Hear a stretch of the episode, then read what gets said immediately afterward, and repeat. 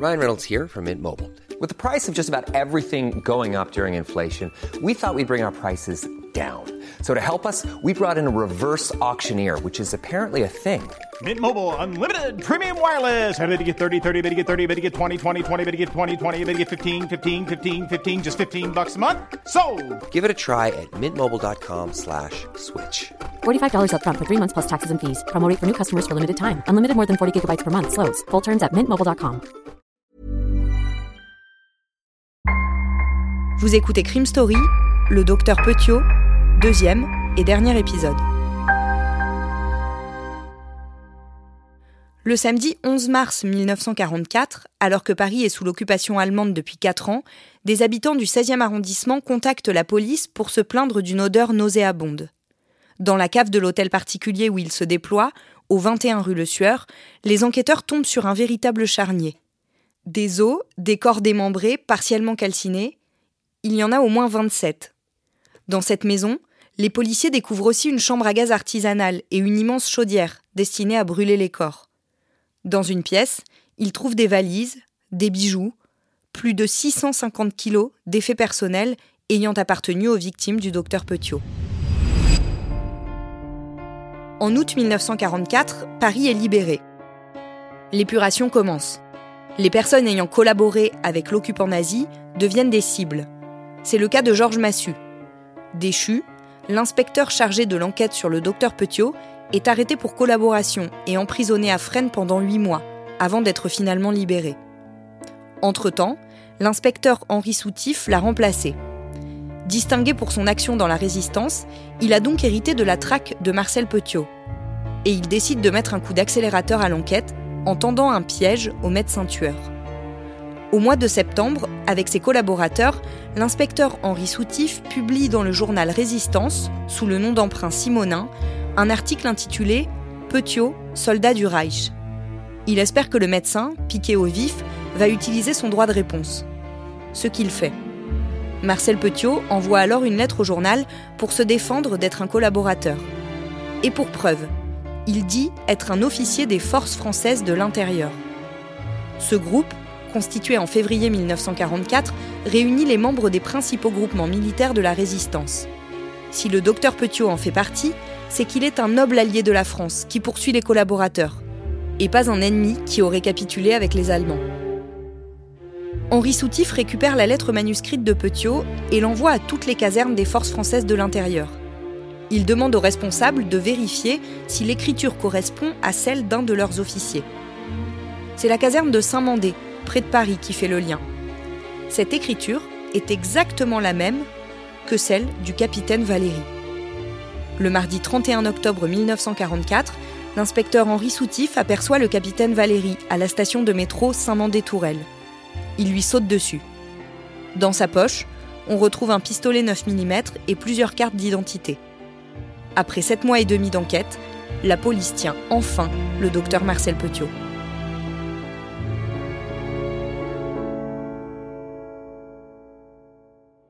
Damien, les policiers réalisent qu'en fait, dans ce dossier, ils ont déjà eu affaire à Marcel Petiot. En fait, ils vont s'apercevoir que l'homme qui est venu le jour de, de l'incendie, le jour de la découverte du charnier, qui s'était présenté comme le frère du docteur Petiot, était en réalité le docteur Petiot lui-même, qui était en quelque sorte venu un petit peu fouiner aux nouvelles de ce qui se passait dans son, dans son cabinet et dans son charnier.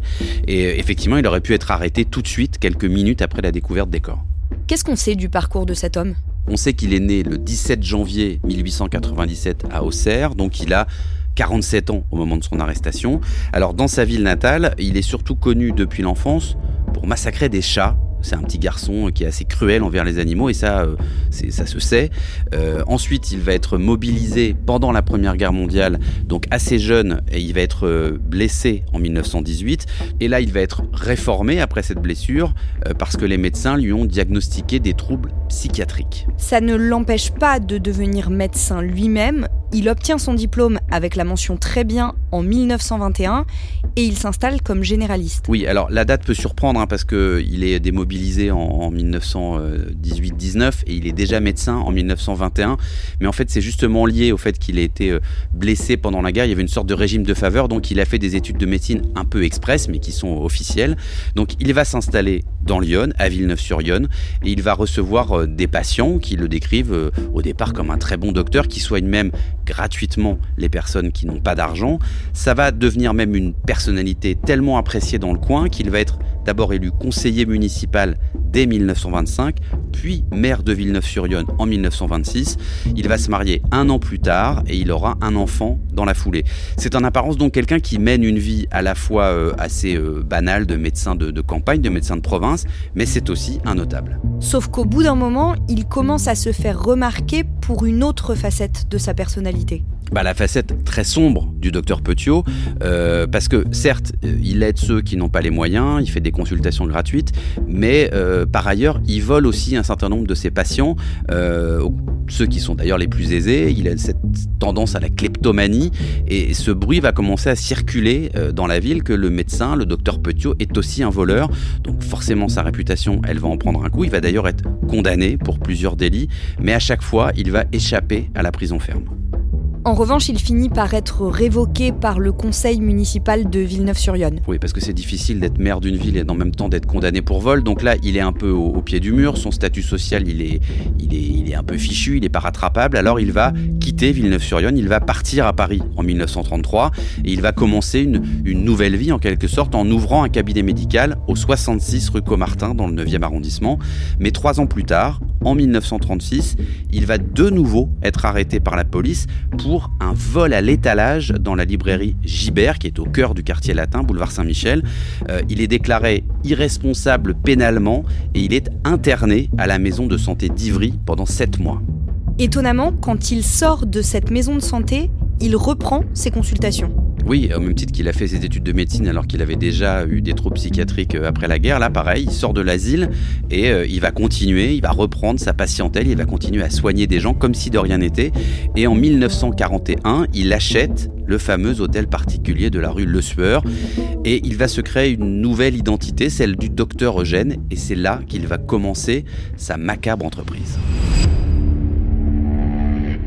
Entre les mains de la police, le docteur Petiot continue à assumer les 27 assassinats dont on l'accuse et tente de les transformer en actes de bravoure menés contre l'ennemi de la France. Il va même plus loin que ça, et il en revendique 63. Mais pour étoffer le dossier d'instruction, la police a une idée. Elle organise ce qu'elle appelle une exposition Petiot. Au commissariat, n'importe qui est invité à venir jeter un œil aux affaires retrouvées chez le docteur, afin de voir si certains en reconnaissent. À partir de l'ouverture, le vendredi 10 novembre 1944, des centaines de personnes se pressent pour venir contempler ces objets. Et ça fonctionne. Une femme est formelle, elle reconnaît les affaires de son mari. Un certain Joachim Gushinov. Ce juif, d'origine polonaise, était fourreur rue Comartin, juste à côté de là où vivait le docteur Petiot. Et il n'a plus donné de nouvelles à partir du vendredi 2 janvier 1942. L'identification de cette victime met à mal les explications du docteur. La femme raconte qu'à la fin de l'année 1941, Joachim Gushinov va trouver le docteur Petiot. En échange de 25 000 francs, celui-ci promet de lui faire quitter la France.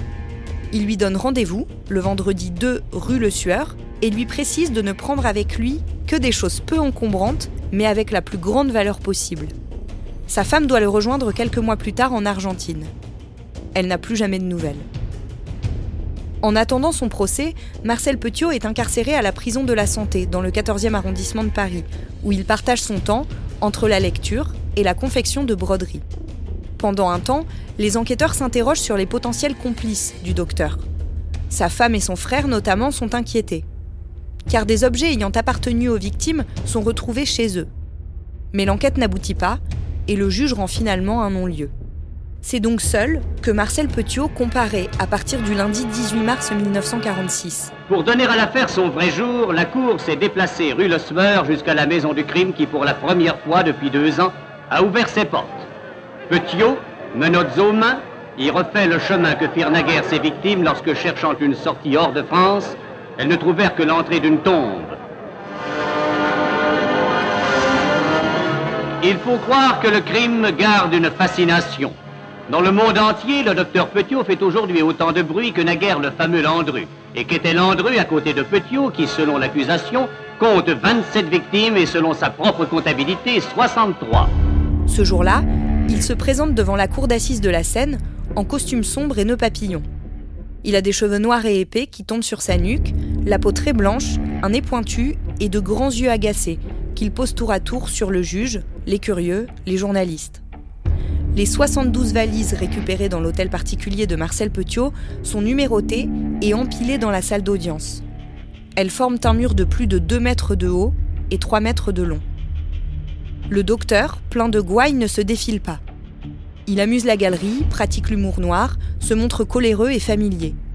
Il explique tout sourire comment il tuait, découpait et calcinait ses visiteurs du soir. Mais il soutient que c'est lui la victime.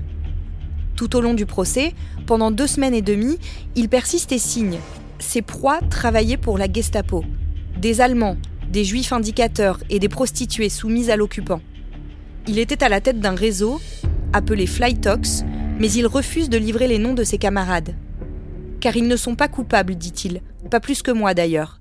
Certains m'ont proposé de venir témoigner ici en ma faveur, je n'ai pas voulu, car à ces hommes qui mériteraient la croix de la libération pour avoir supprimé des boches, vous mettriez les menottes. Il explique comment il détectait les mouchards de la Gestapo, comment il les passait à la casserole. Quand il n'a plus la parole, qu'il s'ennuie, Marcel Petiot s'accoude à la rambarde du banc des prévenus et fait une petite sieste, la tête soutenue par sa main. La question de sa potentielle démence est mise sur la table, mais les différents experts réfutent cette hypothèse. Ils décrivent le macabre docteur comme entièrement responsable un simulateur remarquablement intelligent, un pervers qui a le goût du mal, un être amoral. Aux assises, devant le décor des 72 valises volées aux morts, l'avocat général, M. Dupin, l'accusé et son défenseur, Maître Floriot, se disputent la tête de celui qui, tour à tour, violent, ironique, amer, plaisant ou méprisant, joue avec fureur son rôle de vedette du crime. Damien, ce procès est considéré comme l'un des plus grands procès de l'histoire criminelle française. Oui, alors déjà, il survient juste après la guerre. On sort d'une période de, conflit, d'occupation, donc c'est un peu le premier euh, spectacle judiciaire euh, d'après-guerre. Et puis le fait divers est quand même complètement hors norme à bien des égards. Euh, le nombre de victimes officielles, le nombre de victimes revendiquées, la personnalité de l'accusé. Il y a des familles de victimes qui vont se défiler pour venir témoigner. Et puis Marcel Petiot, il est défendu par le ténor du barreau de l'époque, c'est maître René Floriot. Alors René Floriot, il est connu jusqu'alors pour avoir beaucoup défendu de, collaborateurs et de criminels de guerre, mais ça reste un personnage euh, très charismatique et qui va d'ailleurs se lancer dans une plaidoirie fleuve qui va durer plus de 6 heures.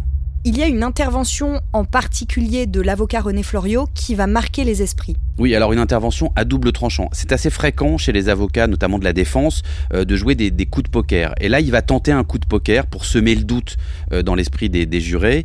Il va à un moment donné euh, se tourner vers la porte d'entrée de la salle de cour d'assises et il va dire, bah voilà, si les victimes rentraient par cette porte à ce moment-là, il va créer une sorte de, suspense. Et à ce moment-là, bah, toute la salle, tout le public va se retourner vers cette porte, alors qu'on sait très bien que personne ne va rentrer. Mais en fait, la seule personne qui va pas se retourner, c'est Petiot dans son box, parce que Petiot, lui, il peut pas imaginer évidemment que les victimes, elles vont revenir par la porte d'entrée de la salle. Donc cette espèce de, coup de poker, de, stratégie euh, de Florio, elle va euh, complètement échouer, parce que là, on comprend que Petiot est totalement coupable. Le jeudi 4 avril 1946, c'est le jour du verdict. Comme le veut la procédure, après la plaidoirie de l'avocat, c'est toujours à l'accusé de prendre la parole pour avoir un dernier mot pour sa défense. Donc on va lui demander de s'exprimer et lui va répondre Rien du tout. La Cour va se retirer pour délibérer et après à peine deux heures, elle revient donner son verdict. Vers 23h50, elle déclare Marcel Petiot coupable de 24 assassinats. Il y en a trois sur les 27 pour lesquels il était poursuivi, euh, sur lesquels on n'a pas assez d'éléments. Et bah, c'est la peine capitale pour Marcel Petiot, c'est la peine de mort. Marcel Petiot, il est condamné, euh, vous venez de le dire, pour 24 assassinats. Lui, il en revendique 63. Qu'est-ce qu'on sait de ces autres crimes? Bah, En réalité, pas grand-chose, puisqu'on n'a jamais retrouvé les corps, donc c'est impossible d'avoir une comptabilité euh, exacte et parfaite. Euh, on a par exemple retrouvé euh, un pyjama d'enfant dans sa maison. Il n'y avait pas d'enfant dans la liste officielle des victimes, mais ce pyjama d'enfant, ça a beaucoup marqué quand même, et ça a mis à mal sa défense, son axe de défense sur le fait qu'il ne tuait que des collaborateurs ou des ennemis de la France. donc forcément, ce chiffre de 24 pour lesquels il sera définitivement condamné est forcément un chiffre sous-estimé, mais à ce moment-là, on n'a pas plus pour le condamner et ça suffit quelque part pour le condamner à mort. Euh, quand il va être d'ailleurs euh, condamné à cette, peine capitale, euh, juste avant de quitter la salle, il va simplement crier à sa femme qui est, qui est dans le public, il lui dira il faudra me venger. Pendant le procès, on a appris certains détails glaçants sur les crimes du docteur Petiot. Alors sur le mode opératoire utilisé par le docteur Petiot, on sait maintenant euh, que ça se passait selon un scénario à peu près euh, identique à chaque fois. Euh, les victimes arrivaient, il leur expliquait cette histoire de vaccination qu'il fallait qu'ils les piquent avant de les envoyer en Argentine. Alors qu'est-ce qu'il mettait dans ce, dans ce vaccin? On n'en sait trop rien, mais en tout cas après il conduisait ses victimes dans une pièce triangulaire, capitonnée, qui était d'ailleurs munie d'un judas qui lui permettait de regarder ce qui se passait à l'intérieur de cette pièce. Et on pense, on a des éléments pour penser que cette pièce était en fait une chambre à gaz dans laquelle il, achevait ses victimes. C'était un peu l'antichambre de la mort. Et ce Judas, bah, il servait euh, sans doute pour lui à euh, assister quelque part à l'agonie de ses victimes et puis à vérifier qu'elles étaient vraiment mortes. Le mobile de ces crimes, il était financier. Le docteur Petiot euh, prenait de l'argent à ses victimes. Est-ce qu'on a retrouvé cet argent? Alors, l'hôtel particulier à l'époque, il a été fouillé. On a creusé partout à la recherche de ce butin qui est quand même estimé à 200 millions de francs de l'époque, ce qui n'est pas rien. Euh, mais euh, bon, après l'immeuble, il a été, il a été rasé. Il y a un immeuble de 6 étages qui a été construit euh, à la place, un, immeuble moderne avec un ascenseur, un parking souterrain. Mais en tout cas, ce qui est sûr, c'est que les fouilles n'ont jamais permis de retrouver un centime du butin de, de Petiot. Et alors, en revanche, ce butin, certains pensent que le docteur Petiot a laissé des indications sur l'endroit où il pourrait se trouver. Oui, alors c'est un peu alambiqué, mais pendant qu'il est en prison, entre le moment où il est euh, condamné à mort et le moment où il va être exécuté, euh, assez étrangement, euh, le docteur Petiot va écrire un livre qui s'appelle Le hasard vaincu, qui est un livre qui est destiné à ceux qui jouent aux courses, aux cartes, à la loterie, et qui prétend que en lisant ce livre, ils vont gagner à tous les coups. C'est une sorte de, de martingale, mais certains ont pensé qu'en réalité, euh, comme il était quand même très tordu, euh, Petiot, que ce livre était une sorte de de, guide euh, dans lequel il donnait des pistes peut-être pour retrouver des endroits où il avait caché le trésor. Mais enfin, jusqu'ici c'est une légende totale puisque personne n'a jamais rien retrouvé et le livre n'a pas non plus été vendu à des millions d'exemplaires. Le samedi 25 mai 1946, juste avant que le jour se lève, on vient chercher le docteur Petiot dans sa cellule la numéro 7 du quartier 7 de la prison de la santé, où il est placé sous haute surveillance pour éviter qu'il ne se suicide. À 5h05, il monte à la guillotine. Autorisé à s'exprimer une dernière fois, il déclare ⁇ Je suis un voyageur qui emporte ses bagages ⁇ Puis, ça ne va pas être beau à voir. À 5h07, Marcel Petiot devient le premier condamné de droit commun guillotiné après la libération.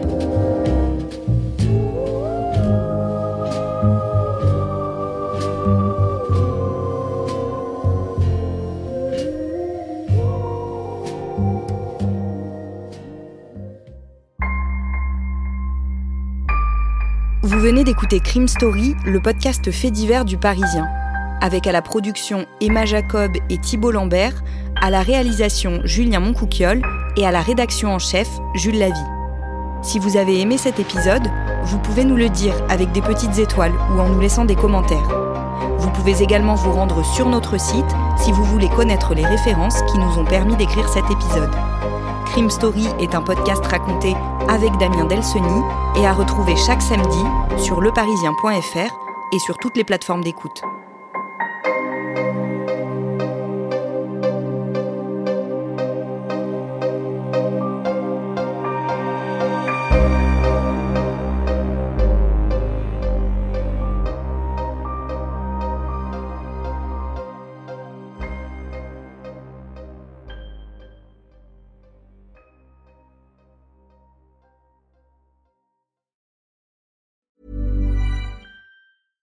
Hi, I'm Daniel, founder of Pretty Litter. Cats and cat owners deserve better than any old fashioned litter. That's why I teamed up with scientists and veterinarians to create Pretty Litter. Its innovative crystal formula has superior odor control and weighs up to 80% less than clay litter. Pretty Litter even monitors health by changing colors to help detect early signs of potential illness. It's the world's smartest kitty litter. Go to prettylitter.com and use code ACAST for 20% off your first order and a free cat toy. Terms and conditions apply. See site for details.